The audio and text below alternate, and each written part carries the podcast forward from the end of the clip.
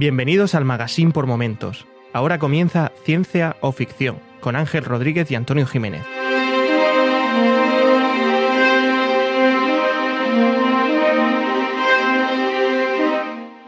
Bienvenidos a Ciencia o Ficción, un podcast sobre la ciencia y la tecnología que encontramos en libros, series, películas y básicamente cualquier plataforma. Mi nombre es Ángel Rodríguez y hoy está conmigo de nuevo Antonio Jiménez. ¿Qué tal, Antonio? Hola Ángel, ¿qué tal? ¿Cómo estás? Y también tenemos hoy a Tomás Husin. ¿Qué tal? Hola, muy buenas. Encantado que estéis por aquí. Estoy rodeado de becarios, qué suerte. Tienes que acercarte un poquito al micrófono. Estamos ya grabando como los profesionales, estamos grabando con una mesa de mezclas y Antonio va siempre a lo suyo. Soy de otra escuela, lo siento. Nos ha dejado el jefe del, del magazine por momentos, nos ha dejado una Roadcaster Pro. Aquí estamos como profesionales, ¿eh? Sí, sí, nos vamos a creer a alguien y todo. Menudo lujo de que me invitéis al podcast hoy, ¿eh? Madre mía. Un placer que estés por aquí. Ha costado, pero al final aquí estamos. A mí, a me, han avisado a última hora, yo no sabía nada. Pues nada, vamos a ello. Vale, como ya hemos comentado estos capítulos anteriores, vamos a hacer eh, un crossover eh, en el que vamos a hablar de dos series de Apple TV Plus. Vamos a empezar por sí, vamos a hacer una sección sin spoiler y otra con spoiler que estarán eh, puestas en, en los capítulos del podcast para que podáis adelantaros al punto si todavía no lo habéis visto. Y lo- después vamos a hacer lo mismo con For All Mankind. ¿De acuerdo? Yo intento estar siempre en mi sitio, ¿vale? No, no prometo nada. Intenta, inténtalo. No quiero tener que estar eh, poniendo pitidos y editándote. Me juego el puesto. Pues vamos allá. Esta es la parte sin spoiler, entiendo, ¿no? Esta es la parte sin spoilers, como estarás viendo el guion, que es la segunda vez que lo ves, imagino. Solamente me he fijado en el último punto, que has, has eliminado, por cierto. Ah. vale,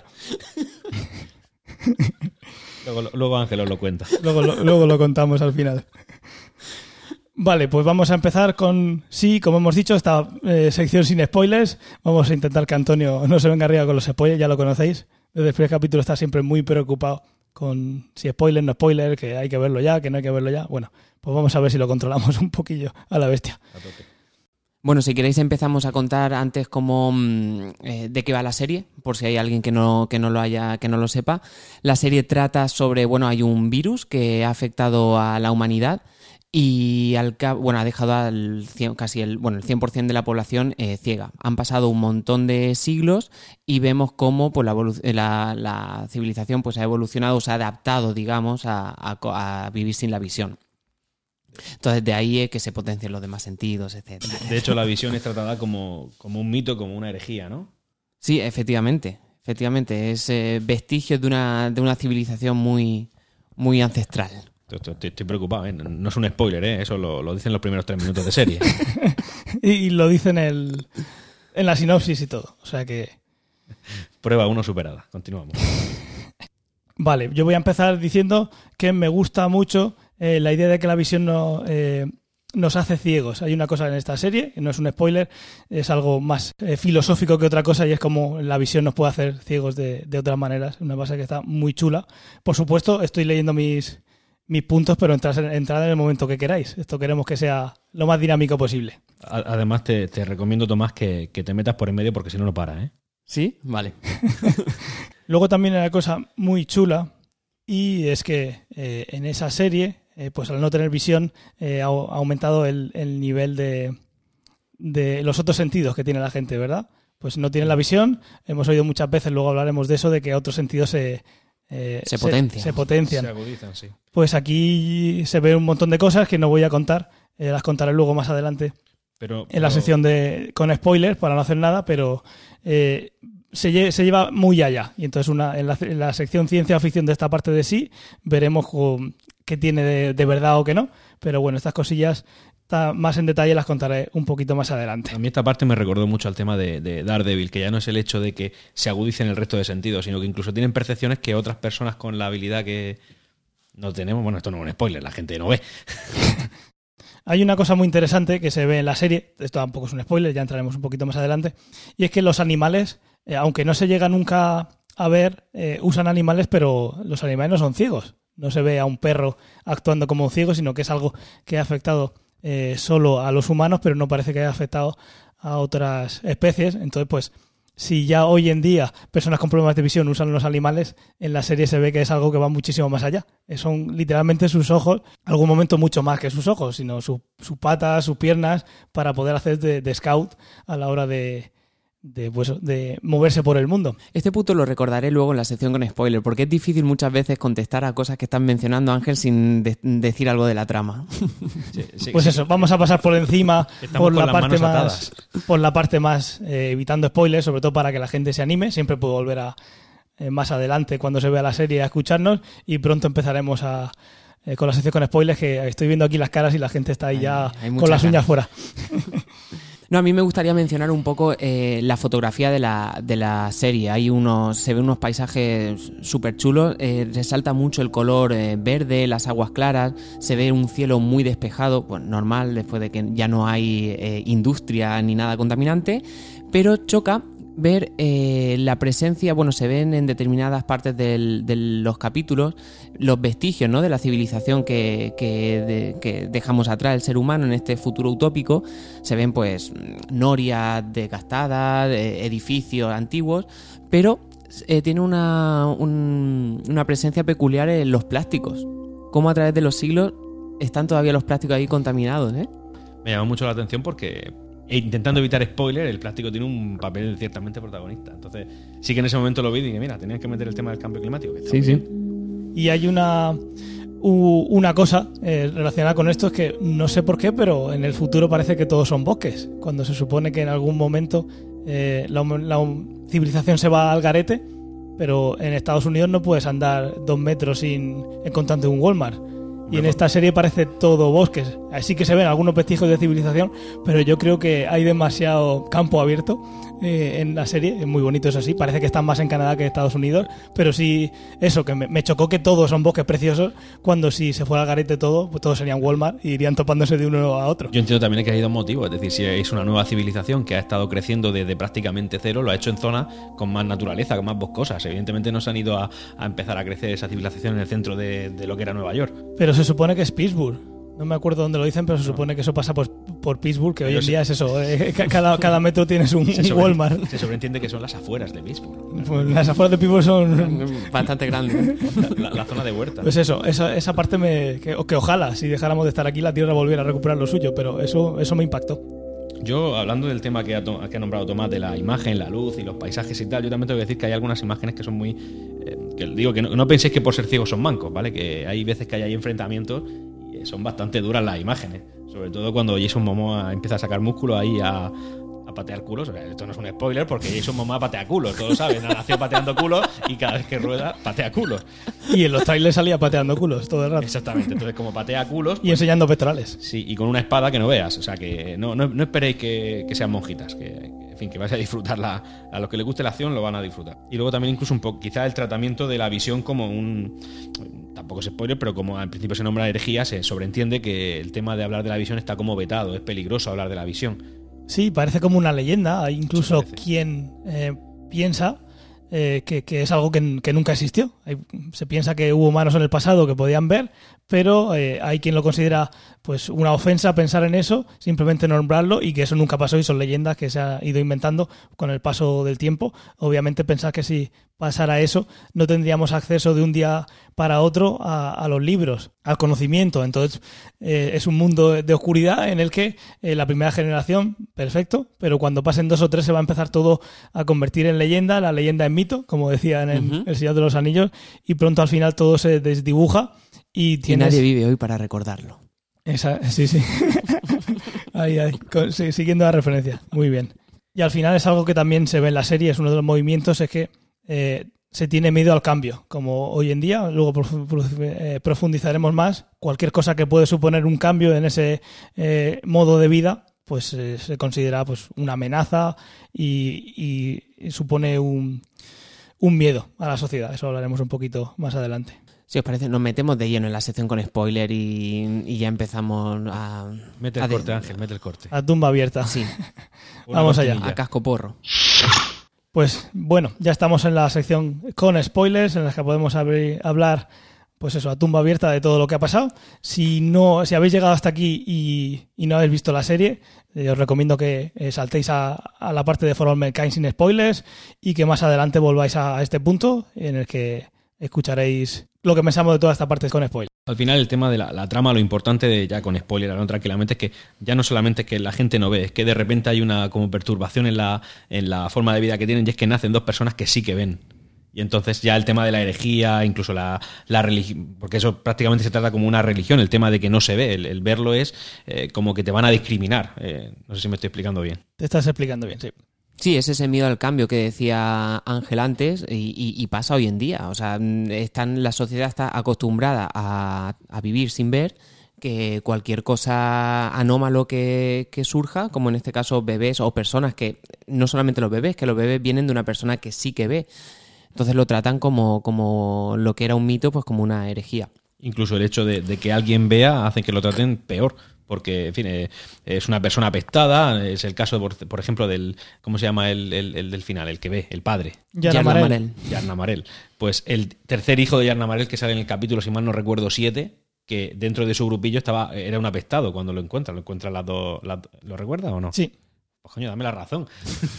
Mierda, que parece que estoy hablando aquí yo solo. Pero un apestado por la tribu en la que se estaba criando. ¿Pero por qué? Porque veía.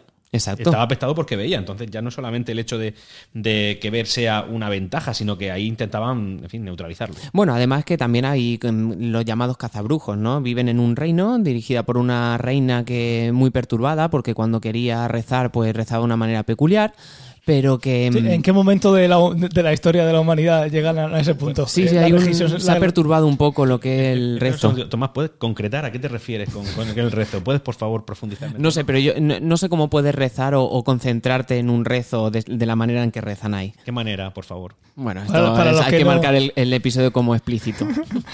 Bueno, digamos que la chica se divierte mucho rezando, ¿vale? Ya no, no me lo marques como explícito que perdemos oyentes. Encima que son pocos. Bueno, entonces el caso, eh, porque lo decíamos que ya me... Por, por el tema de los cazabrujos. Eso, pues ya no solamente que se los marginaban por tratarlos de raros, sino por proteger también un poco a la, a la tribu en la que vivían. Escondían que tenían a alguien que podían ver porque si eso llegaba a oídos de la, de la reina, pues enviaba a los a sus secuaces a matarlos. A mí, por ejemplo, me llamaba mucho la atención el tema de, de- de cómo leían los- la- las personas que no ven. Con el tema de los nudos. De repente cogían un, hilillo, empezaban a pasar el dedo y, leían a una velocidad que, vamos, ni, tú ni yo leyendo el periódico. Sí, eso es uno de, los cambios que han eh, decidido los guionistas meter en la serie, es imaginarse cómo una civilización en la que no puede ver, eh, pues viviría, evolucionaría, se comunicaría, eh, construiría. Y una de las cosas en las que dice Antonio, que es escribir en cuerdas. Lo que hacen es pasarse mensajes con unas cuerdas, que hay distintos nudos, y suponemos que tamaño, distancia, no tenemos ni idea, no entran ahí, están codificando esa información para, para mandarse mensajes. De hecho, hay sus reglas que la han hecho bastante bien, que la reina se entera de una traición porque eh, los mensajes no tienen un nudo específico que suele hacer su brujo. O sea, su cazabrujo. Tiene su, su firma de Sí. autenticación, sí, sí. A mí la, la idea, la verdad, es que es excelente. A mí lo que me llamó la atención fue la velocidad a la que lo leían. Es decir, no puede haber un nudo ahí tan preciso como para poner tantas palabras en tan poco espacio. Bueno, tú, hoy en día yo pienso que si tuviera que leer braille, que al final son puntitos ahí puestos con un relieve que para nosotros eh, que tenemos la suerte de ver, o la desgracia, como muchas veces se- habla en esta serie, de, de que poder ver hace que no veas otras cosas, pero bueno, eso es más filosófico, si queréis luego entramos ahí, es eso, eh, que ya tenemos ese mm, lenguaje en braille, que para nosotros parece magia, y que no creo que sea muy diferente a la idea que hizo lo, lo de los nudos, llegar a ese punto. Igual no estás eh, codificando en un papel bidimensional, pero sí en, un, en una cuerda que en ese mundo mucho más eh, salvaje tiene más durabilidad. Yo lo veo posible y me parece igual de increíble leer eso que el baile de, de hoy en día, más que nada por, por la ignorancia que tenemos eh, en ese aspecto. Pero sí, veo que podría ser, podría ser algo que se hiciera. Yo aquí también lo que veo, una cosa que me llama mucho la atención, me recuerda al tema de los X-Men. Y diréis, ¿por qué?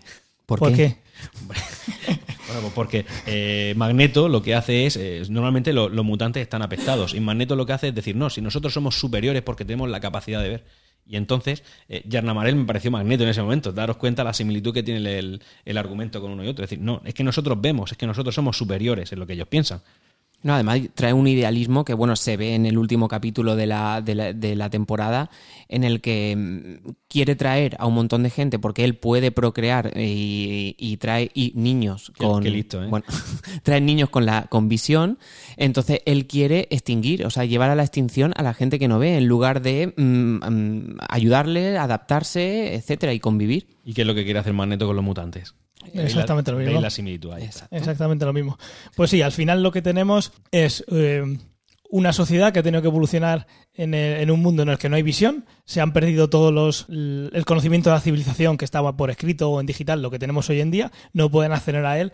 Entonces se crea una serie de en el pequeño mundo que vemos, porque no tenemos por qué suponer que todas las eh, tribus que hay eh, en el mundo sean igual que la que vemos, pero bueno, la que estamos viendo es una tribu que se basa mucho en la religión, es una, eh, una sociedad en la que hay un rey que marca las, eh, pues las pautas a seguir y tenemos eh, el recuerdo o la leyenda de que había gente que podía ver y tenemos incluso, como ha dicho Tomás, un, un ejército que se dedica a buscar si hay alguien que puede ver y acabar con él. Tiene toda la pinta de ser pues eso, ese miedo a que llegue alguien superior, en este caso con la visión, y que pueda acabar con todo lo que hay montado, no solo para los reyes, sino para, para toda eh, la élite que hay en esa sociedad. A mí es lo que me parece, que al final, como toda buena ciencia ficción, que siempre decimos aquí, es paralelismo con la sociedad que tenemos hoy en día. Correcto. Ese miedo al cambio y en ese cambio que a mí me quiten lo que tengo, que yo estoy aquí muy a gustito con mis cosas y no quiero que nadie venga a fastidiarme. Fíjate lo que empatizas con, la- con, eh, con las personas que aparecen en la serie, que a mí la imagen que más me impactó fue cuando el cazabrujos está buscando a Yerla Marel y le pregunta a unos aldeanos y al decirle a estos aldeanos que no tenían información sobre Yerla Marel, él no se lo cree y de hecho ya no solamente que no tiene visión esos aldeanos, sino que a uno de ellos le priva el- del sentido del, del oído, de la manera que lo hace. Es verdad, es verdad. O sea, que te quedas ahí diciendo, hostia, pobre, ¿eh? Además que tiene que vivir en, esa, en ese mundo sin ver y sin oír.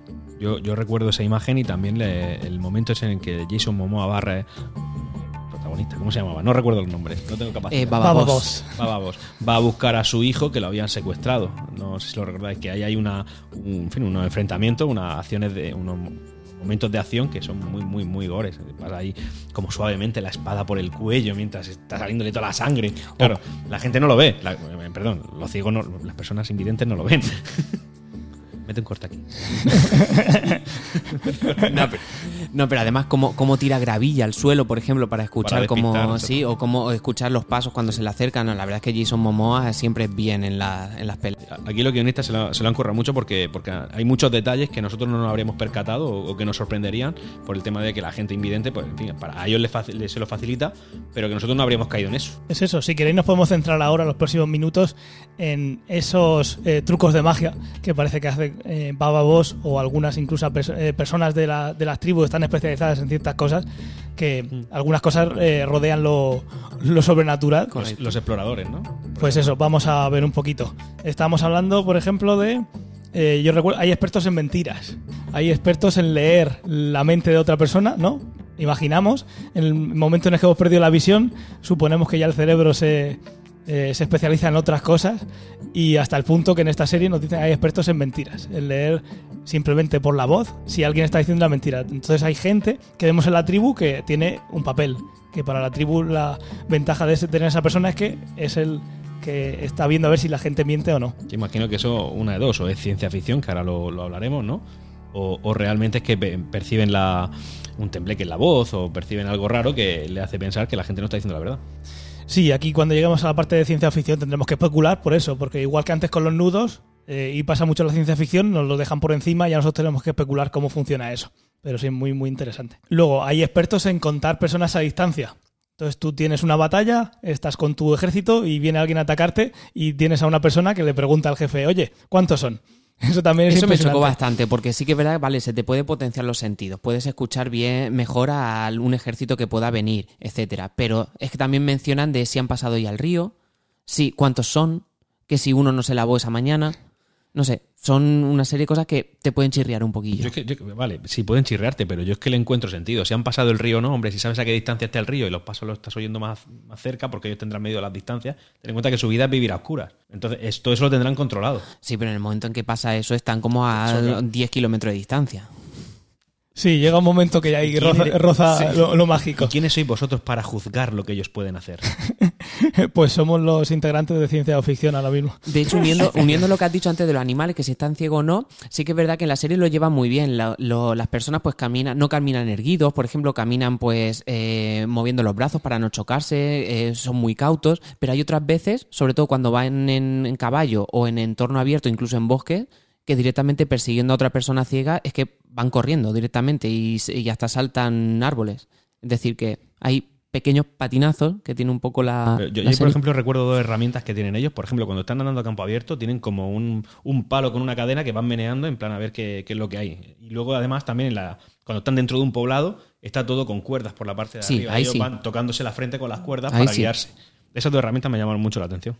Sí, yo aquí estoy con Tomás. Hay cosas que son muy precisas, como por ejemplo en, eh, lo que acaba de decir Antonio, de tener eh, marcado el pues cómo ir de una casa a otra, lo que estás en el, dentro del poblado, pero de repente ves otras escenas que dices, con esta forma de moverse no necesitarían tener eh, esas cuerdas para, para moverse. Hay veces que parece que por, por exigencias del guion hay que dejarse un poquito esa, Sí. esa ceguera espacial y de repente pues ir un poquito más allá y que se vea mucha más evolución de lo que igual en otra escena eh, parecía. Hmm.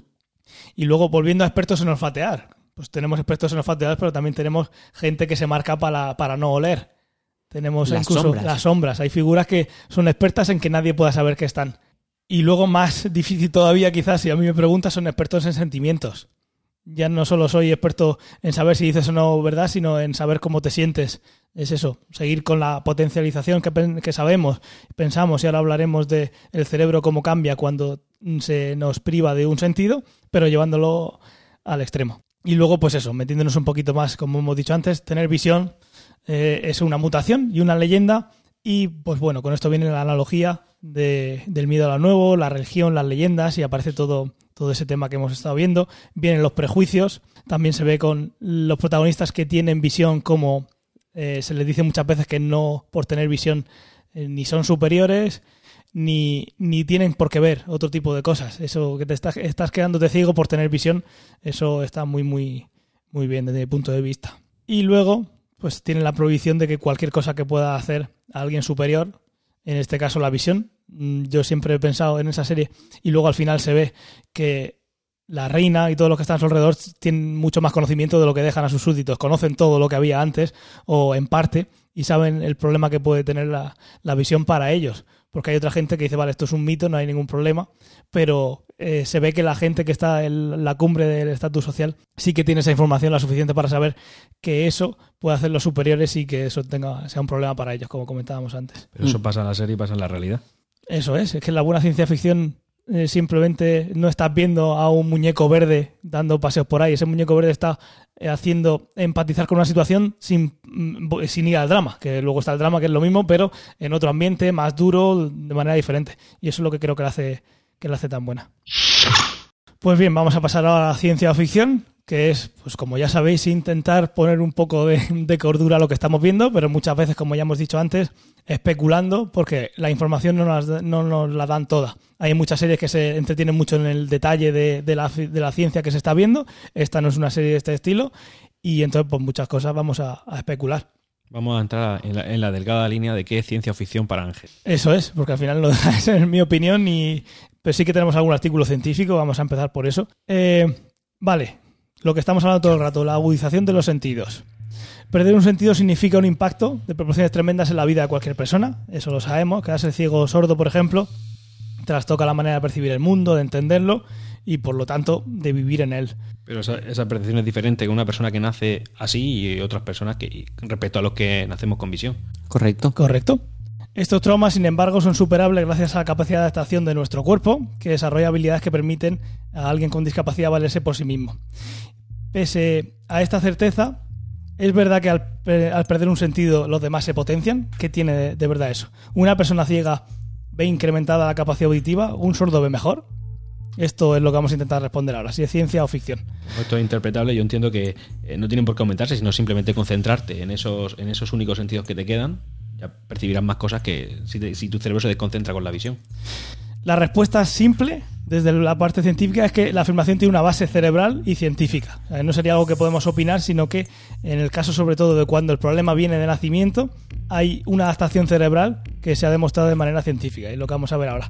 Cuando la pérdida de un sentido tiene lugar de forma temprana, que es cuando el cerebro tiene plasticidad, durante el desarrollo, suele ser hasta los 12 años, el cuerpo cambie, eh, va experimentando cambios cerebrales.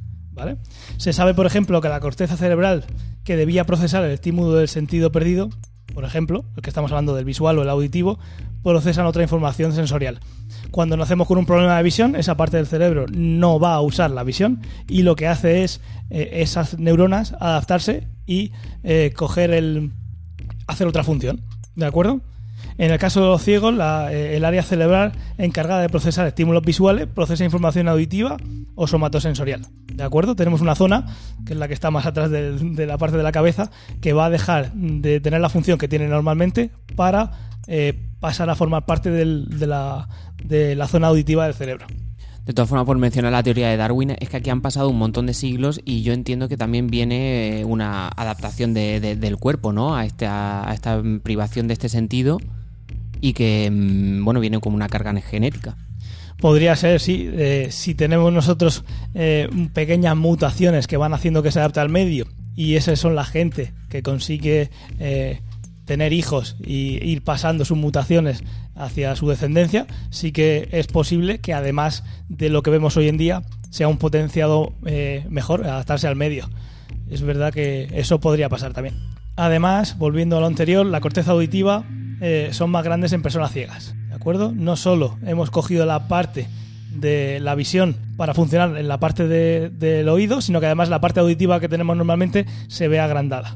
Este proceso también se puede dar en adultos eh, que pierden eh, un sentido pero de manera menor a lo que hemos visto, por lo que hemos dicho antes. El cerebro es menos plástico, tiene menos capacidad de hacer conexiones nuevas y readaptarse cuando el cerebro pues envejece. Eso también es una medida de protección. Eso hace que los recuerdos sean mucho más estables cuando tenemos cierta edad que cuando somos más jóvenes, porque el cerebro ya se ha quedado esas conexiones estáticas y esos son nuestros recuerdos y nuestras conexiones que hacen también ser nosotros. ¿Qué os parece esta parte? Es que, aparte de todo esto, creo que también, evidentemente, esto son creencias. Yo no tengo una base científica. No, no, esto no son creencias. Lo que he dicho ahora no son creencias. Digo lo que yo estoy diciendo. Vale, lo que dice Antonio son creencias. Que conste en acta. Gracias, Ángel, por corregirme hasta lo incorregible. Bueno, pues mis creencias. mis Vale. creencias, lo que yo- También es verdad que una persona, por ejemplo, mayor, que ya tiene el cerebro menos plástico, lo que lo- y su cerebro, por tanto, no se adapta tanto a que las neuronas se dediquen más al, al tema auditivo que al tema visual. Em, también es verdad que el cerebro se puede concentrar, o al menos entiendo yo, que se concentra más en los sentidos que le quedan activos. Por tanto, descargas al propio cerebro de la parte de visión. Eso es. Es algo que podemos experimentar hoy en día, cualquiera de nosotros, e intentar concentrarse en un sentido. Y eso, si pasase en un momento pues, por un trauma que no sea algo que hemos tenido desde pequeños, sí que también es verdad que cuando, tapas los ojos empiezas a escuchar Detalles, y oler. Exactamente. Mm. Eso también. Es de suponer que esa parte que, que ya nos viene de, de base a todos por taparnos los ojos, también está ahí. Pero sobre todo con esta gente que ya, pues eso, no conoce ni la visión. ¿Y tú qué opinas, Tomás? No, yo pues mm, pienso igual que vosotros, es decir, yo creo que ante la ausencia de un sentido mm, potencias otro. Eh, yo en, en mi caso lo vivo bastante de cerca. Eh, mi mujer tiene una enfermedad auditiva, de- tiene otoesclerosis, entonces ella por un oído no escucha, tiene una, un, ses- un 40% de pérdida y ella, por ejemplo, pues tiene potencial otro sentido. Ella, por ejemplo, puede saber desde debajo de mi casa, que yo vivo en un tercero, que estamos que estoy cocinando arriba. Y sabe que estoy cocinando. Eso es porque no encienden la campana. ¿Qué, qué- qué cocinas tú? Muy poca cosa, porque la que cocina es ella, porque yo soy un cero a la izquierda. Pero bueno, con esto ah, estoy exagerando de un tercero, ¿no? Pero que ella, por ejemplo, tiene desde pequeñita pues mucho más potenciado el sentido del olfato, por ejemplo. Claro. Que, cocinas todos los días gambas, ¿no? Y como seguro que... Y luego también, bueno, esto es, muy exagerado porque, bueno, eh, ocurre en, el último episodio, en el último momento del episodio, entonces, pues es un poco, eh, hablo de exagerado en el cuanto, en cuanto a que lo que has dicho tú, Ángel, pues es cuando tú eres mayor y te, te, te privan de un sentido, pasa un tiempo hasta que tú te puedes adecuar un poco. Pero bueno, en la escena final se ve como Yerla Marel, que ve, pierde el sentido de la visión y se tiene que enfrentar con un Baba Boss que es totalmente experto en estar eh, ciego. Bueno, en no ver, perdón, esto aquí también, espérate, lo cortamos. Pon ahí la marquita, Dale, que dale. ha sido muy. Dale, eh, dale. que se enfrenta a Baba Boss, que, mm, que no puede ver y de hecho pues no tiene nada que hacer contra él, porque es que no se sabe adaptar a ese medio nuevo que tiene enfrente. Ese fue un momentazo de satisfacción en la serie, ¿eh? Hombre, sí. Reviéntalo. A mí la, la verdad es que después de tanto tiempo buscando lo que llega a ese punto y, y digamos que casi lo anulen, me fue un poquillo así como, jolín, este tío con todo lo que era y de repente parece que ya lo han... Es que, es que en la serie tú lo estás viendo como si fuera un semidios, una cosa a buscar y después resulta que es un fraude. Entonces di- disfrutas el momento. que te diga. Sí, pero que después de tanto tiempo buscándolo, yo digo, jolín, tan rápido ahí, no es que eh, esté muerto, pero tan rápido que, digamos, lo, lo hacen tan poco eh, relevante, parece ser a partir de ahora. Que por ejemplo me- pareció muy inteligente el tema de que su refugio fuera una cárcel. Porque es un, es un lugar súper seguro, la gente durmiendo en celda, pero claro, en plan medio hospitalario, dentro de las posibilidades del entorno y de, y de la época. Sí, sí. Hombre, se cuenta con unas instalaciones que pueden usar una caldera para tener agua caliente. Bueno, hubiese elegido también ese sitio. Ta- También me llamó mucho la atención, por ejemplo, que el único sitio de con electricidad fuera donde vive la reina, que es una presa. Sí, sí, ahí están por, Esto es parte con spoiler, ¿no? por un motivo, por un motivo claro, están ahí por todo lo que les da algo que no saben ni lo que es, que parece que viene dado del cielo, que es un regalo del cielo. Incluso ahí, eh, en español no sé cómo se dice, pero en inglés, que es eh, la vi en inglés, llaman God Flame, o sea, la llama de Dios al, al sol. O sea que es algo que, que Claro, es eso, que está desconocen. todo, desconocen e- esa parte, sí. Otra cosa que vemos es la ecolocalización. Eso se ve, se ve mucho en la serie, que es al usar sonidos eh, eh, hechos por la boca de la persona o por algún instrumento que tengan para intentar reconocer el entorno. Como las belugas. Como las belugas, como los radares, ¿verdad? Los radares que usamos nosotros, hace, eh, o como Murciélago. usan los murciélagos, Murciélago. es eso. ¿Podría una persona hacer algún ruido para intentar localizarse en una zona? Se hacen como un chasquido, ¿no? Algo así. Sí, sí. Epa, cabra. Chet, chet, luego también dicen che, para... también. Pues eso realmente es algo que, se, que, que las personas que con problemas de visión o ciegas son capaces de hacer. Por cómo oyen el, el sonido que proyectan, son, eh, es, parece ser que es muy fácil y es algo que podéis hacer. Os vamos a dejar un vídeo eh, de YouTube en las notas del programa que se hacen pruebas y podéis comprobarla vosotros. Se puede saber al hablar si estás delante de una pared, si estás en una zona más abierta, más cerrada. Y cuando tienes el- ese problema de visión y tienes la visión privada, esto parece que se potencia muchísimo. Se puede entrenar y es algo que hay gente que hace de una manera eh, impresionante.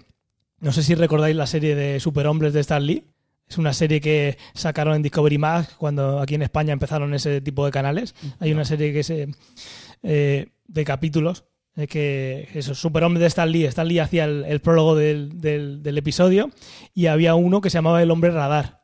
Y hablaban con una persona y la persona tú la veías que iba por la calle, iba haciendo chasquidos y era capaz de saber si te había un árbol, una bicicleta, si pasaba una persona. O sea, con un nivel de detalle que parecía magia. Pero ese hombre veía. Ese hombre no veía nada Anda. y había estado, pues eso, iba todo el rato. Y era capaz de saber, era muy gracioso porque además lo veías cómo se iba moviendo la cabeza a la vez que, pues para hacer un mapa más en 3D, no solo de un sitio, sino moviendo la cabeza. Y en- entraba en una, había un momento que entraban en una eh, cueva con más personas y el único que sabía la profundidad de la cueva y la altura de la cueva era él, porque los demás no veían nada. Y también os dejaré un enlace que he encontrado por ahí algún corte. O sea que la ecolocalización, aparte de ser algo que se puede, eh, podemos pensar que puede existir, hay personas que entrenan a otras personas con problemas de visión para poder se- desenvolverse mejor eh, por el mundo que les rodea. Así que esta parte sí eh, sería ciencia. Igual no hasta el punto que vemos en la serie, como hemos dicho muchas veces, ese punto de tener ese detalle de aquí hay una ventana, algo más pequeño, Pero es normal, hay que, hay que alimentar el argumento, es normal. por eso. Mm, Pero que eh, el- hoy en día eso es algo que podemos enseñar, se puede entrenar y si tienes un buen oído y está entrenado, sobre todo si tienes problemas de visión que el oído va a estar más potenciado, eh, es algo que eh, sería más ciencia que ficción. O sea que esa parte sería manita arriba. Pues vamos a pasar ahora, esto lo quiero ya. ¿Quién quiere empezar? Yo. No, no, Tomás, Tomás. Que es nuevo. El becario. A ver, pues yo, eh, yo creo que estaremos todos de acuerdo en que si hay algo que nos puede venir a la mente, lo primero que nos viene a la mente en un esto lo quiero ya es eh, que un, una cura para la ceguera. O sea, que, que, que no, que haya un remedio, que nos curemos todo y que todo el mundo podamos ver. Pero y sobre todo, bueno, eh, también muchas más facilidades para las personas que sufren esta, esta pérdida de visión, ¿no? Más, mejor accesibilidad en los pavimentos, eh, en los textos en braille que estén presentes en más sitios, pero sobre todo en un, sobre todo es eh, que tengan pues unos medios acces- eh, más accesibles y y, en- y autónomos y seguros para trasladarse en los sitios. Unos Teslas a 1.500 euros para todo el mundo, donde nos montemos y nos lleve a cualquier sitio que digamos con una conducción autónoma. Y que no dependan de otros, otros servicios de terceros. Genial. Antonio, Sí, mira. Pues, como esto va un poco de tecnología, inventarme cosas que quieres que te diga, yo me acuerdo mucho del tema de Daredevil, ¿vale? Que es decir, em, como todas nuestras sensaciones, todas nuestras percepciones se van aumentando, pero claro, tenemos el cerebro, como has dicho antes, no pl- plásticos. plástico. no, no plásticos, o sea, ya nos vamos a aprender mucho. Lo que yo pediría son algún tipo de aparato que agudice nuestra, eh, nu- nuestras sensibilidades mm, todas. Por ejemplo, yo no soy invidente, pero si pudiera ver mejor o ver más de cerca, pues algún aparato que me permitiera hacer eso. O- Un ojo biónico quieres, ¿no? Bueno, sin, arrancarme, sin arrancarme el que tenga una lentilla biónica, ¿vale? Vale. Lo dejamos ahí, lo dejamos ahí. Y por ejemplo, pues poder agudizar el sentido de- de- del oído, como por ejemplo, ya, ya lo comenté, ¿no? Algún tipo de implante, algún tipo de implante que pueda, eh, en fin, pues agudizar esos sentidos. Eso es lo que yo quiero ya, yo quiero ya. No sé cómo, ahí las, mese- la- las mentes pensantes que van a recibir sus, sus royalties. Bueno, ahí lo hemos dicho alguna vez. Puede ser que llegue un momento que la tecnología esté tan eh, avanzada que haya gente que decida mutilarse de forma eh, opcional para ponerse pues un brazo eh, con luces LED, con Bluetooth, Yo- yo no o un ese. ojo que puedas ver en pues eso, eh, pues en otras longitudes de onda o vete tú a saber qué. Si hablamos de mutilación, me vuelvo conformista, me quedo como estoy. Tú quieres algo de quita y pon. Correcto. De acuerdo. Pues mi esto lo quiero ya, eh, viene por lo que lo que ha Te dicho Tomás. Te lo ha chafado. No, no, que va, si eso es lo que... Lo que eh, Tienes razón, tío. es- no, no, eh, es que es lo que deberíamos querer todo el mundo, que es una cura para la ceguera. Que no tuviéramos que estar pensando en, eh, en esa sustitución, sino que todo se pudiera, se pudiera curar. Sí que es verdad que hay muchísimos tipos de ceguera. La mayoría de las cegueras son una baja visión, muy, muy baja visión, hasta llegar a un punto, pero sí que es verdad que no todo lo que eh, oímos como ceguera es una visión del 100%. Hay un poquito porcentaje que ve absolutamente nada. Eh, la ceguera pues viene por un montón de, de problemas y se puede producir en todas las etapas de la visión, en cualquier parte del, camino de la luz, córnea, cristalino, los humores, el vitrio, el, el acuoso, en la retina, el nervio óptico, en el cerebro, puede estar en todas esas etapas. Entonces, una cura para la ceguera no podría haber, tendría que haber muchísimas, Muchas miles curas de curas. sí. Eso es. Hay cosas que se pueden hacer ya en la retina. Si tú tienes el problema de visión en la, en la retina y es ese fotorreceptor que le llega la luz y no es capaz de traducirlo a, a un impulso eh, nervioso, un impulso químico, eh, se puede quitar parte de la retina y poner como una CCD que puede hacer eso. Y hay gente que ya está eh, viendo contornos, sombras, que no ve absolutamente nada. Cuando llegas a la parte del cerebro, como hemos dicho muchas veces aquí, es súper desconocido el cerebro. Entonces meterse ahí a arreglar algo, pues hoy en día es pura magia. Pero bueno, yo voy a ser así como ha dicho Tomás, una cura general, que no hubiera que llegar a ver, pues eso, todo, todos estos problemas de, que tenemos hoy en día y que nos subvencionan un Tesla a 1.500 euros. A mí me encantaría, pero si puede ser por otra cosa y no por la, por la ceguera, pues mejor. Y cuando decimos ceguera ya lo decimos con todo, pero bueno, Sí. aquí estamos hablando de la si ceguera. ahora. viniera en pastillitas, mejor. Pastillas o, o- o, eh, ¿cómo Sí, se dice? Cuando es un spray, sí, nebulizado o algo así, psh, te echan un chorrillo. a la- Supositorio. Bueno, cada uno sus gustos. Exacto. Perfecto, pues vamos a la parte de esto no lo quiero nunca. Lo hacemos en el mismo orden que antes, Tomás. Sí, intenta tomar, por favor, no chafar a Ángel, ¿vale? No, vale, venga. yo lo he visto triste, lo he visto alicaído. Yo, por favor, No volverá a pasar, discúlpame Ángel, discúlpame. que- Nada, consideración, por favor. Has hecho lo, has hecho lo correcto. Yo voy a ser muy genérico en esta parte y es que, bueno, no quisiera que nunca nos veamos en un futuro utópico como ocurre en esta serie, que, que unido a lo que hemos dicho antes de que se pueda curar la ceguera, que todo el mundo vea. Entonces, pues ojalá que en esto no lo quiero nunca, pues que, que no ocurra lo que pasa en la serie, que creo que también es verdad que el sentido de la visión creo que es el que más estímulos te da de lo que te rodea. Yo creo que si, mm, no sé, a lo mejor es más fácil, puede ser más fácil eh, vivir sin oír que vivir sin ver, creo, según mi, percepción. Entonces, pues bueno, que este sentido, pues, que no ocurra, ¿no? La pérdida. Sí, en porcentaje de información que nos llega, sí que se sabe que es la mayor fuente de información nos llega nos, llega por la visión y si quieres ya hilando con eso, y ahora te dejo Antonio, porque me viene bien, que yo en la parte que voy a hacer del esto no lo quiero nunca es justo por esa, por esa parte del conocimiento. Es un mundo en Pero lo que no te lo he chafado, ¿no? No, no, me has Ah. dado pie. Vale. Es un mundo en el que se ha perdido la capacidad de Qué, ver qué correcto que que Ángel, ¿eh? Te la ha chafado entero. y no solo no vemos lo que nos rodea, sino lo que tenemos fuera del mundo. Volviendo a lo que he dicho antes, al sol se le llama God Flame, la llama de, la llama de Dios. Eh, imaginar una sociedad, un mundo en el que no tenemos visión. Eh, todo lo que conocemos del universo, de dónde venimos, la formación del universo, cualquier cosa que se escape de lo que podemos tocar o leer, eh, es algo que, que está en otra dimensión literalmente. Correcto. Y eso, además de ser una forma de comunicarnos, es esa forma de adquirir conocimiento, de saber exactamente cómo se formó el universo y demás, todo ese conocimiento. Imaginad, no, no habría manera de saber qué hay por encima. El sol eh, lo notaríamos por eso, por ese calor que da. La luna, ni siquiera. Así que yo querría, es eh, lo que tú has dicho, pero siendo un poco más preciso, sería centrándonos eh, en la parte del conocimiento. Pues puedo hablar yo ya. Sí, ya puedes hablar. En el Yo no lo quiero nunca también voy a ser genérico, pero básicamente es una cosa que ha existido siempre, son las barreras arquitectónicas para la gente que no tiene la capacidad de ver, pues en la medida posible eh, reducirlas y en todo lo que se pueda quitarlas. Mi propósito para Año Nuevo. Estupendo. Pues ahí lo dejamos. Pues vamos ya con For All Mankind. ¿Nos parece bien? All right. Bueno, yo, yo- yo recuerdo al principio que Ángel me recomendó que, bueno, me recomendó, no, me exigió que viera esta serie para hacer el crossover y no había manera de encontrarlo, tuve que buscar para toda la humanidad. Ah, sí. Y la encontraste, ¿no? Sí. De acuerdo. Pues tengo que empezar pidiéndole perdón a la audiencia, pero sobre todo a Antonio. Y es porque vamos a hablar de una serie que no es ciencia ficción. No sé si te habías dado parece cuenta. que va a ser ciencia ficción. No sé si te habías dado cuenta. Ti- ti- Tienes que redefi- redefinir tus conceptos, tienes que concretar un poco más. Después te hablo de series que no tienen que ver con la temática y me dices que no. Ahora es cuando Antonio se levanta y se va. No me voy porque me gustó la serie, si no me iría. Pues sí, si, si lo planteamos así y ya para toda la audiencia, estamos en la parte sin spoiler. Igual que antes va a ser eh, cortita porque enseguida vamos a, nos metemos al lío.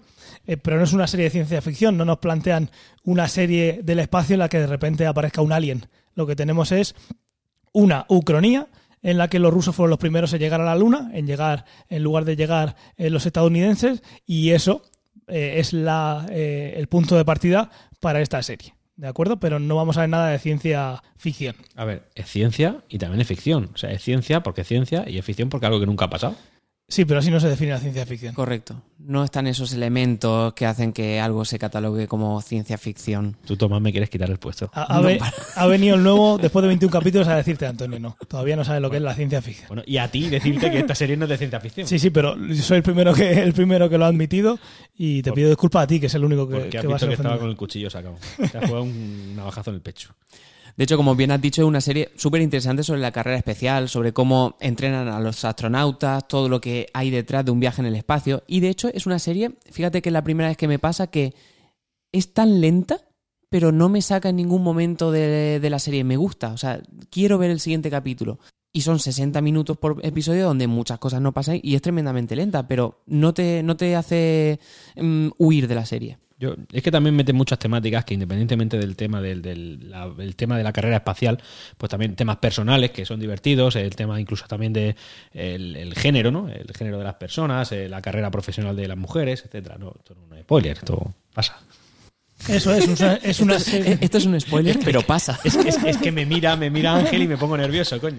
no voy a estar no voy a estar mirando al micro te miro a ti que, que es la segunda vez que grabamos un- eh, el podcast juntos déjame que te, que te admire Tomás es nuestra argamasa.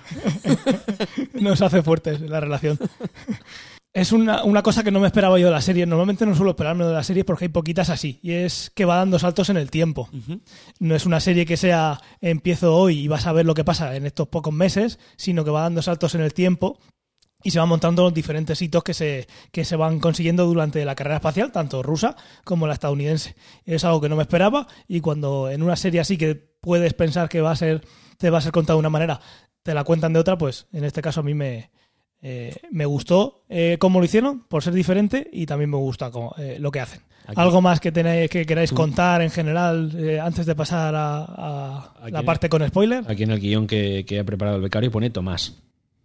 ¿Tomás qué? Pero eh, si, si, si lo lees el guion que pone el becario, yo ya he dicho mis dos puntos. Correcto. Con spoiler. te, te está jugando la renovación. Bueno.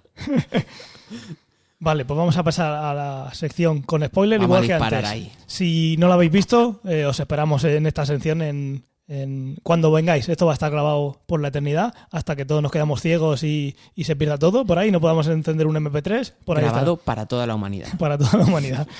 pues podría ser el título de- del podcast. Por, por momentos. Bien, ya estamos en la sección con spoilers. Si habéis llegado hasta aquí y no lo habéis visto, eh, allá vosotros. bueno, pues, eh, ¿queréis empezar Sí, Tomás. a soltar cosillas? Bueno, a mí lo que me ha, lo que me ha llamado, una de las cosas que me ha llamado la atención de este, de este, mm, de esta serie, adem- bueno, habla de la carrera espacial, pero es la mentalidad, ¿no? Que seguramente hubiese, eh, ha pasado en la realidad, de esa mentalidad de tener que ser los primeros. Si no eres el primero, mm, eres una vergüenza. O sea, Estados Unidos tiene que ser, tiene que llegar antes en todo a Rusia. O vice- y los rusos hubiesen pensado lo mismo. Pero eso fue así. O sea, fue así en la realidad. Lo que pasa que fue contra, diferente a cómo es en la serie. Correcto, pero que viéndolo, pues ves cómo eh, cometen temeridades. Es decir, la rapidez por ser el primero puedes hacer que mm, quieras despegar un cohete que no está 100% probado o 100% estudiado y hay accidentes. Totalmente de acuerdo, sí, llega un momento en el que se ve cosas que pasan hoy en día y es que llega un momento que las prioridades son las que no deberían ser y en este caso es ser el primero, eh, lo que solemos decir, a ver quién la tiene más, más larga, quién la tiene más grande sin eh, pensar en las consecuencias. Vamos a hacerlo así y luego ya te vas dando, vas dando tropiezos y entonces te vas planteando cosas, pero lo primero es eh, a ver quién la tiene más larga. Además, Mm. me llamó mucho la atención que aquí metían mucho al presidente, que en ese caso era Nixon, que es un presidente muy polémico, muy polémico en la historia de los Estados Unidos. Y él, él, era- él era el que más presionaba para que se cometieran esas temeridades. Claro, claro. eh, Nos muestran que todas estas cosas suelen venir de las altas esferas, que son las que están metiendo presión a todo el mundo para que, eh, en ese caso, el presidente sea el que gane. Se va anotando tantos. Eso es. Pero que les vino bien que fuera Nixon, porque al final es al presidente que más critican, después de Trump. Sí, en esta, en esta ucronía, sí, la- claro. a partir de ese, di- de ese día en el que llegan a, a eh, a la luna los rusos, todo cambia. Hay un tema muy interesante que con el transcurso de la, de la serie, como hemos dicho, hay un montón de cuestiones políticas y de imagen, eh, que deciden llevar a una mujer a la luna. Igual que hacen los rusos poco antes. En la serie ni siquiera es que, que es lo que yo esperaba. No sé si vosotros también. Yo esperaba. Vale, eh, nos van a decir que los rusos han llegado primeros. Ahora van a ser los americanos, van a llevar a la primera mujer. Ni siquiera fue así. O sea que un golpe, un golpe más de lo que esperaba yo a, a Pues yo Estados fíjate Unidos. que eso, eso no lo esperaba, es decir, no me imaginaba lo del tema de la mujer. Es decir, que mm, eh, lanzan al primer astronauta, después yo pensaba que iban a ir los, estados- los estadounidenses y de repente aparece otra astronauta que resulta ser una mujer. Y ya le lleva a los estadounidenses a decir, bueno, pues ahora tenemos dos cosas, doblemente tenemos que ser los primeros. A mí me sorprendió también porque lo que yo me- no me esperaba tampoco el tema de la mujer, como a Tomás, lo que me esperaba era el, eh, la primera la primera pequeña eh, grupo de personas ahí arriba. Eso es lo que me esperaba, que me- Mm. más de una persona. Y además que tuviera que vivir ahí en un tiempo, que al final eso se ve, ¿no? Sí, Pero que ese momento de la mujer, pues no, no me lo esperaba.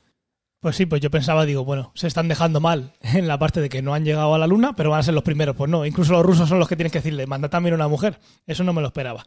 De cualquier manera, el caso es que esto... un- una mujer comunista era importante. Sí, sí, por supuesto. Además de un discursito así interesante referente al comunismo, o era, o era el hombre el que lo hacía. Era el hombre, pero sí, la mujer también, con sus fotos y todo. El caso es que esto provoca algo muy interesante. Y es que pocos años después de la llegada de la mujer a la luna, eh, los derechos en Estados Unidos están totalmente equiparados a los de los hombres. Eh, aunque, eso sí es verdad, en el cuidado de la mujer, en lo que se ve en la casa, se ve que todo el peso de la familia sigue teniendo la mujer. Ahí sí se ve una serie de los 60 totalmente, sí que hay mucha diferencia. Sin embargo, y esto es lo, lo interesante, se ve como el derecho de los homosexuales sigue igual que en esta línea temporal que vivimos nosotros, estamos grabando este podcast, en el que no se ha hablado del tema, no ha habido ningún hecho histórico que haga replantearse la sociedad de esa manera y eso sigue, Correcto. sigue totalmente a cero. Hay mucha crítica social en la serie, más allá del, del tema de la no ciencia o ficción que tiene. Sí, sí, totalmente. Todos estos temas se ven bastante más agudizados, más, más puestos en valor, cuando también eh, suceden ciertas historias familiares que en, en algún momento yo lo he pasado muy mal, muy mal, sobre todo cuando, bueno, esta es la zona con spoiler, cuando el hijo del, del protagonista, ¿cómo se llamaba? Ed Baldwin. Ed Baldwin, el del, del Altered Carbón, eh, el- bueno, pues su hijo tiene un accidente. La primera temporada solo, ¿eh? Sí, yo que para los nombres soy muy malo. eh, perdóname, Roberto. Como decía. como, No te de- preocupes, Manuel, sigue, adelante. como decía, que, que hay un momento en el que el, el- el hijo de Ed, Wal- Ed Baldwin se, es- tiene un accidente, el, el chaval, pues al final acaba muriendo. Y, y yo recuerdo que esos fueron los dos, tres últimos capítulos, no más. Y lo pasé mal, ¿eh? Mal. Ya, ya más allá de la historia de la trama principal, ese momento yo sufrí mucho. Estás sensibilizado ¿eh? con estas cosas. Que tengo dos críos. Yo, cada vez que pasa alguna imagen con un crío, yo eso es que lo extrapolo y, y lo Ya. paso mal, coño. Ya, ya, ya tendrás tú. El último punto ahora lo, lo vemos. bueno, volviendo un poco a lo que estaba contando, es muy interesante y a la vez muy triste, eh, así lo veo yo, cómo tienen que pasar eventos importantes eh, teniendo una figura de referencia para que esos derechos colectivos, de colectivos desfavorecidos, eh, adelanten y lleguen a equipararse a los demás. La enmienda a la igualdad de derechos era, eh, en inglés, fue una enmienda propuesta a la Constitución de Estados Unidos, pero que no llegó a ser ratificada. La era fue originalmente escrita por Alice Paul en el año 23, en 1923, cas- casi 100 años ya, eh, que, la eh, que la propuso sin éxito en el Congreso. En 1972 se presentó de nuevo y fue aprobada en la Cámara de Representantes, tras la que eh, se envió a la Cámara Legislativas, pero tras una campaña de 10 años eh, no llegó a aprobarse. Así que esta enmienda no llegó a estar en la Constitución de, eh, de Estados Unidos. Sin embargo, como vemos en la serie, ese cambio, eso de llegar a ver a la mujer en la luna y apostar por, por esa imagen, por ese colectivo desfavorecido en ese momento, hizo en esta ucronía que sí que se llegara.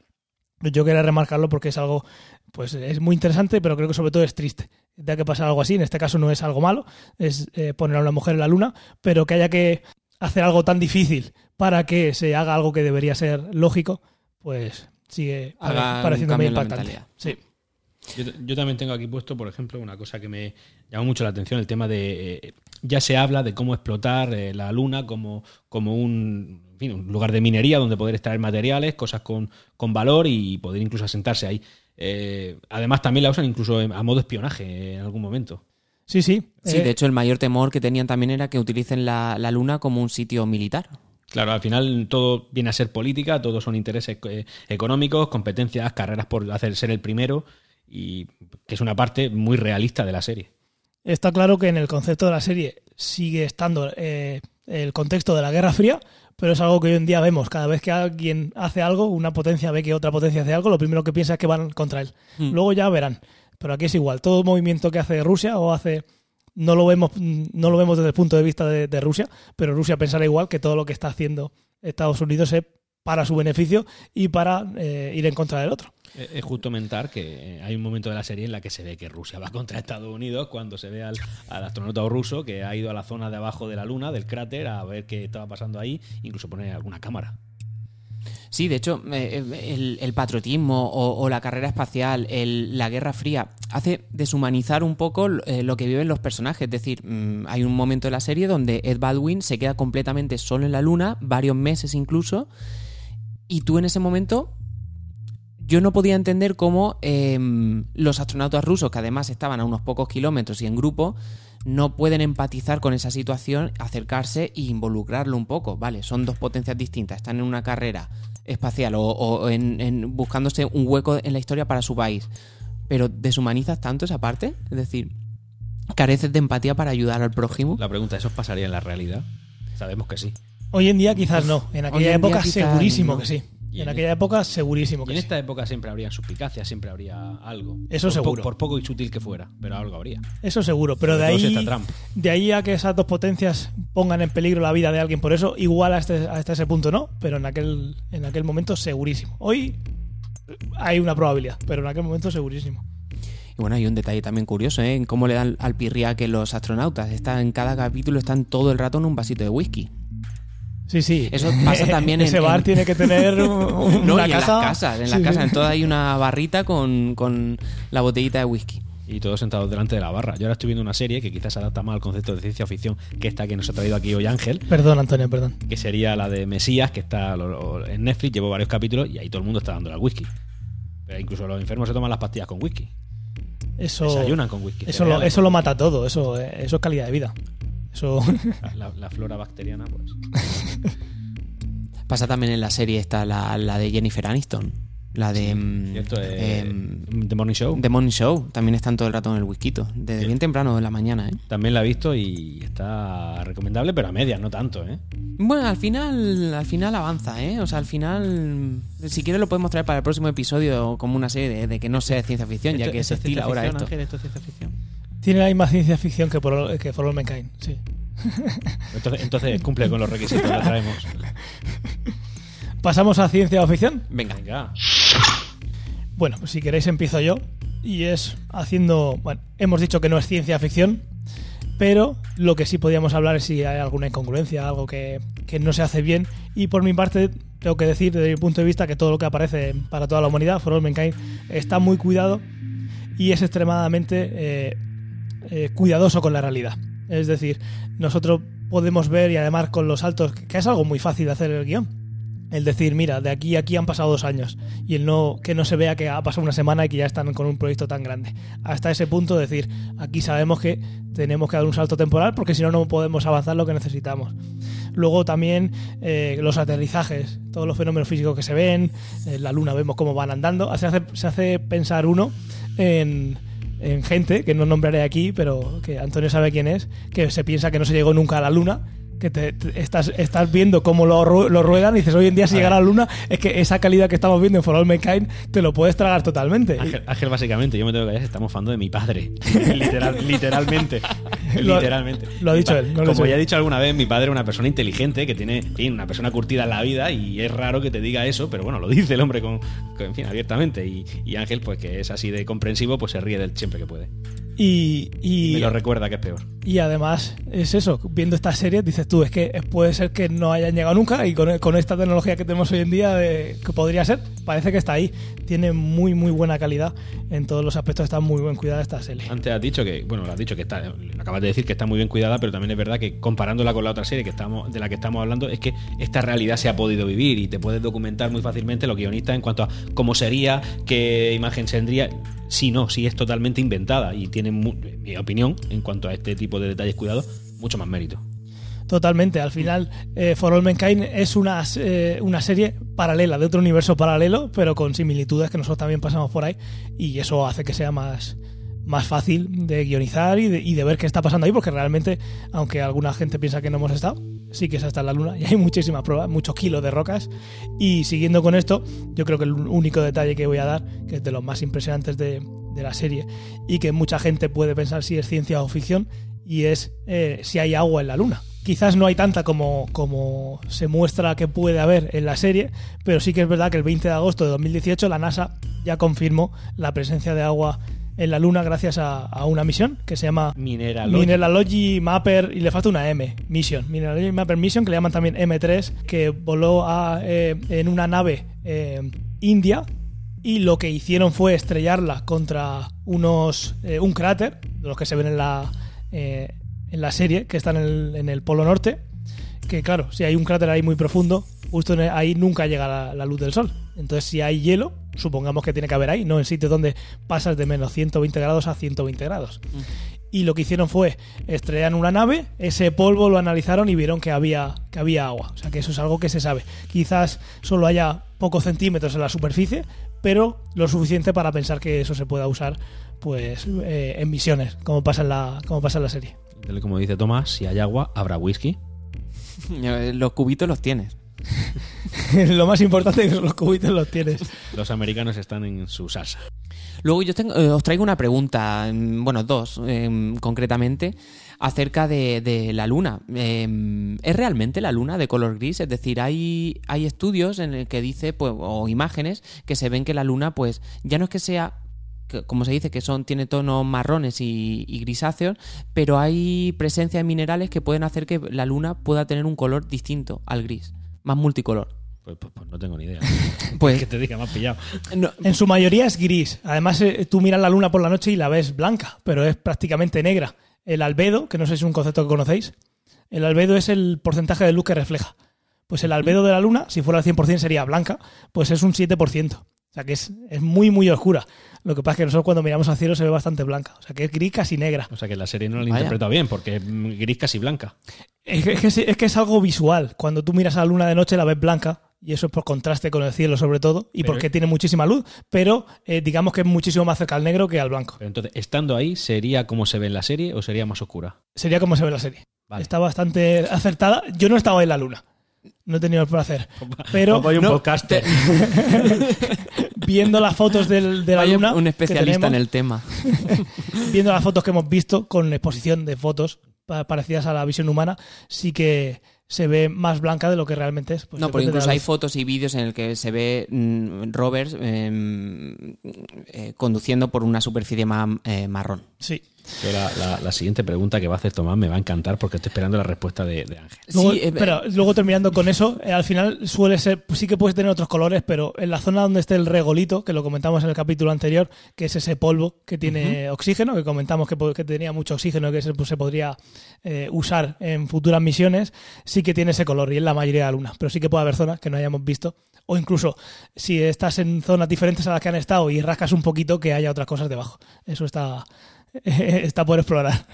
Este- esta pregunta a mí me hace gracia porque es la misma que hace mi padre. Continúa. Bueno, pues eh, no, otra, otra de las cosas que quería preguntaros es porque, mm, bueno, la tecnología, la ciencia ha avanzado muchísimo desde la primera vez que el hombre pisó la luna, en los 70. Entonces, eh, a muchas personas, incluido creo que tu padre, pues podrá- se podrá, podrá pensar, ¿por qué con la tecnología actual y Papá, te quiero. los avances que hemos tenido en la tecnología no hemos vuelto a llegar. De hecho, hay muchas teorías. Hay una teoría que habla de la, del proyecto Revelación, no sé si, habí- eh, si alguna vez lo habíais escuchado. Miedo me da. El proyecto Revelaciones, pues es una, es una teoría conspiranoica de que nosotros estamos siendo observados y de que hay alguien en el espacio que no nos deja salir de la Tierra. Yo creo Por que eso- nosotros nos están escuchando ahora. No sé si.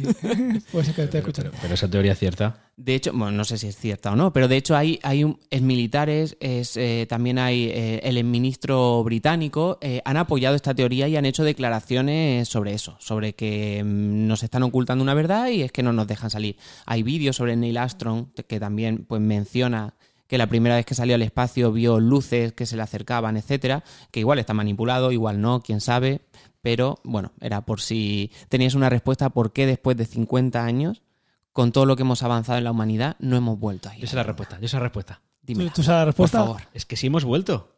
El, el- ¿Las personas? Que procede. Bueno, vol- volver, desde, que- volver desde qué No año? ma- no Porque hasta el año una- 72 llegaron 17 personas, 12 personas han pisado la luna. A partir de ahí ya la cosa se paró, cuando paró el proyecto Apolo. ¿Y por qué no, no volvimos? La respuesta más eh, Porque mandamos muchos cacharritos a la luna, Eso pero es. no hemos... La respuesta eh, más, eh, la más triste es que los robots hacen mejor el trabajo que nosotros. La respuesta más lógica es esa. ¿Por qué mandar una persona cuando un robot puede hacer mejor el trabajo? Cuando un robot no tiene que comer, no se va a quejar, no Y se no va muere. a cansar, no hay que traerlo de vuelta, que es Pero no te levanta un centro comercial. Ya, Claro. pero a- a- eso, eso todavía hay que ver si podemos eh, amortizarlo. Si vamos a abrir un centro comercial y no va a ir nadie, pues igual hay que prolongarlo un poquito. Creo que la realidad es un poco más, más Es más realista realmente, que se mandan robots porque tiene más sentido mandarlos. Van a hacer mejor el trabajo, es más barato, es más barato. Que eso, eso es una de las cosas más importantes que hay. Y sobre todo el tema de no traerlos de vuelta. Si evidentemente, cuando vas a la luna, el- los ingenieros se obsesionan con el tema del peso. Si no es lo mismo llevar una cosa ahí que se pueda quedar ahí, Sí, sí, sí, sí. A ver, que no quiero dar en ningún momento a entender de que yo apoyo la teoría del proyecto Revelación. no, tío. si desde que esta mañana me has dicho que eres terraplanista, yo ahí. ya está. Ahora habría que pensar el por qué ahora quieren volver a la Luna. Y es porque están pensando pues ir un poco más allá. Aparte de la investigación, como ya contamos en el podcast anterior, tener algo que nos pueda eh, servir de base para llegar a Marte. para llegar a Marte. Hmm. Si es simplemente por ir y ver cosas y investigar, con la tecnología que tenemos hoy en día, que tú mismo has dicho, es mucho más económico mandar un robot que no tienes que mandarlo con comida, que no tiene que tener combustible para volver y que al final te va a poder mandar toda esa información. Esa sería la, la respuesta, que es la realidad. Es Me un encanta sentarme con vosotros, me tenéis que invitar más veces aquí. No, No, es lo no. mismo escuchar, aprender escuchándoos que aprender viendo. Gracias, tío. Yo lo que todavía no he recibido es ninguna invitación para punto de control. La recibirás, no te preocupes. ¿Nos está animando a hacernos youtubers? Me, me- me falta pelo en la cabeza peinado para atrás para eso. Bueno, eso podemos solucionarlo con todo lo que estamos recopilando de nuestros patrocinadores.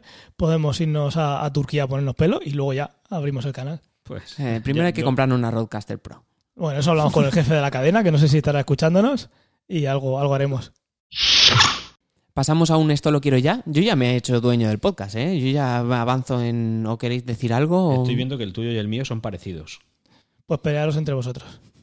Vale, pues, pues voy a empezar yo. Empieza tú, empieza tú.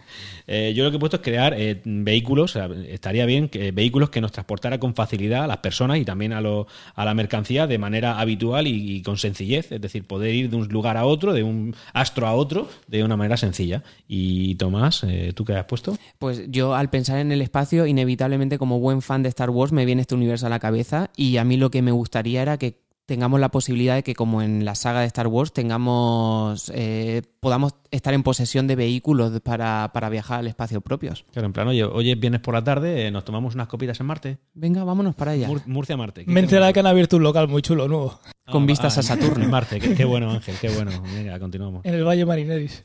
Pues eh, yo algo parecido, que prosperen asentamientos en la Luna, que es el primer sitio al que podríamos ir, y básicamente para ser una, una civilización multiplanetaria, conquistar el espacio como tantas veces hemos hecho en tantos videojuegos, que empezamos eh, siendo un poblado chiquitito y terminamos con- conquistando el universo. Pues que pase y que podamos verlo pronto.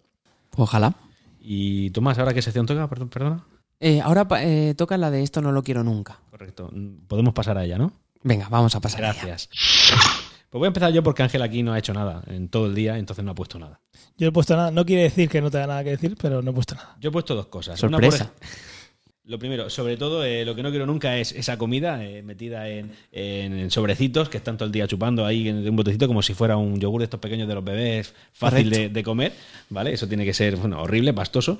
Y evidentemente tampoco quiero nunca esa obsesión que, que los ingenieros tienen que tener y tienen con razón, y esto va con razón también, de esto lo quiero ya, esa obsesión con el tema del peso, el poder mm, no tener la certeza de que poder devolver a la Tierra a una persona, ese tipo de cosas. O sea, que el transporte sea tan sencillo que no suponga un problema el tema del peso, el tema del transporte. Bueno, el peso, como no se inflige la ley de la, de la física, siempre va a tener algún problema. Pero- Pero con el teletransporte lo solucionaríamos. Yo no, yo lo que me refiero es que, por ejemplo, que, que, eh, sea algo tan normal el poder irte a la luna, que el tema del peso hay un margen tan alto que pueda llevar equipaje tranquilamente, que no tengas que estar obsesionado, que sea una especie de Ryanair. Hasta 20 kilos no hay problema.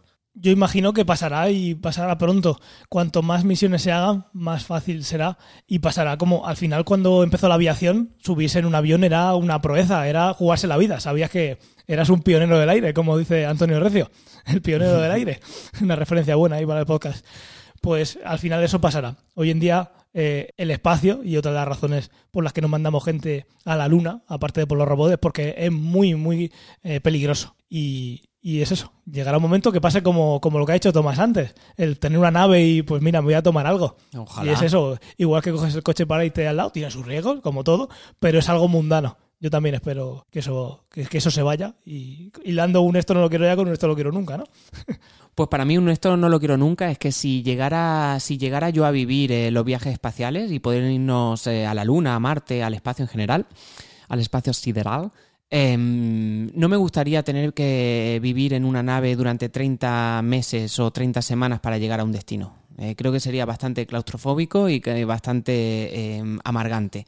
Entonces, pues bueno, que venga estos viajes espaciales junto de la mano y otra vez lo uno a, a la saga de Star Wars con los viajes hiperespaciales. Ángel lo arregla todo con el teletransporte. Pues en el anterior episodio lo, de- lo, lo dijisteis por anulado, que no era posible. Por eso no lo puse en esto, lo quiero ya. Habla con él.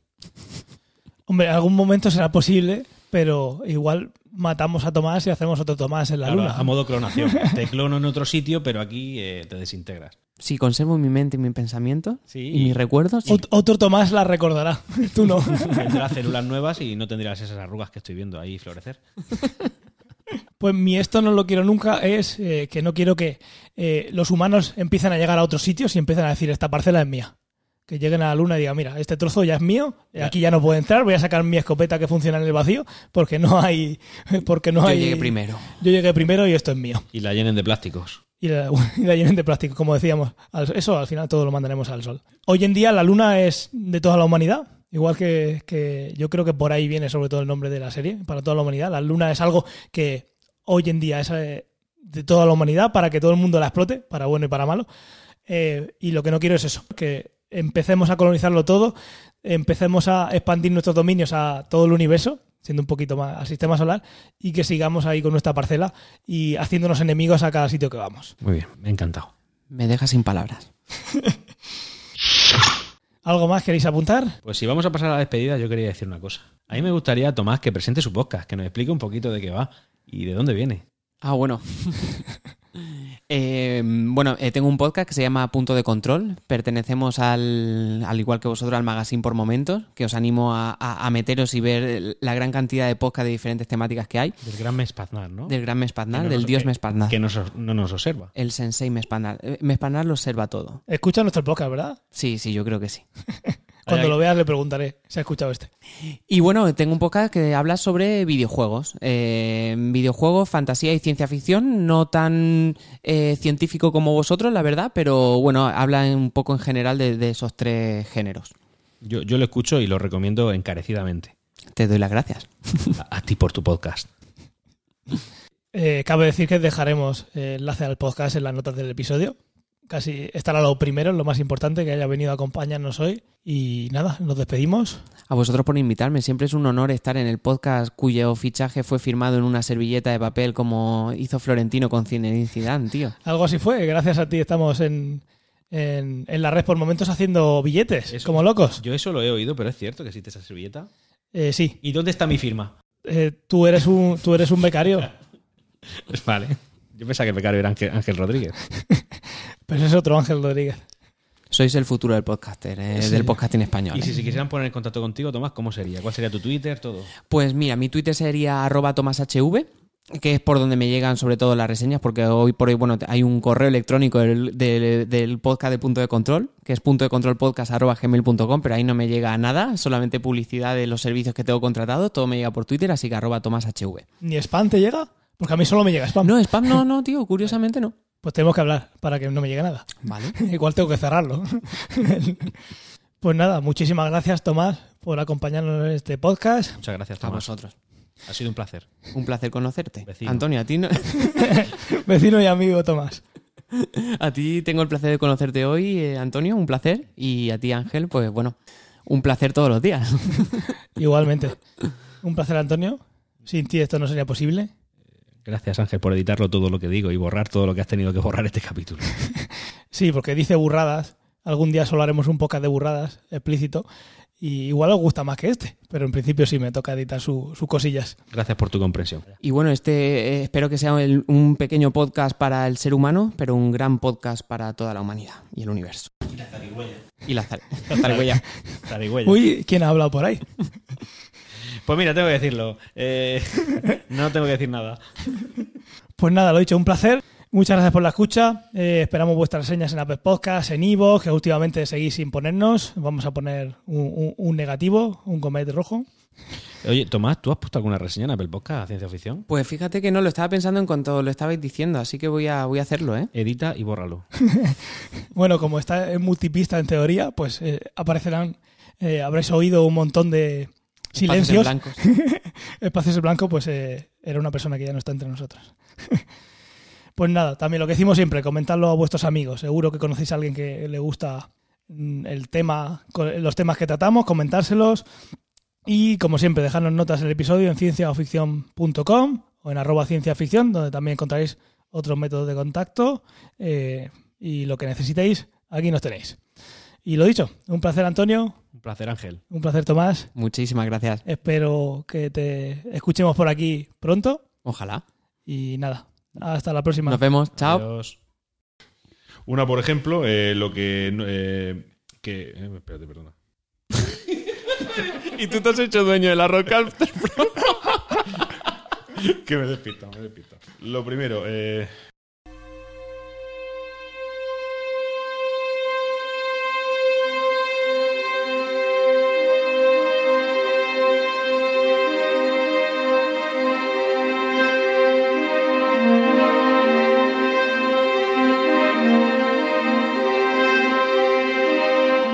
Si te gusta este programa y lo escuchas desde la plataforma o la aplicación de iVoox, te pedimos que le des al botón me gusta que acompaña este audio. Si lo haces desde otra plataforma y también quieres, puedes hacerlo buscándonos en iVoox.com.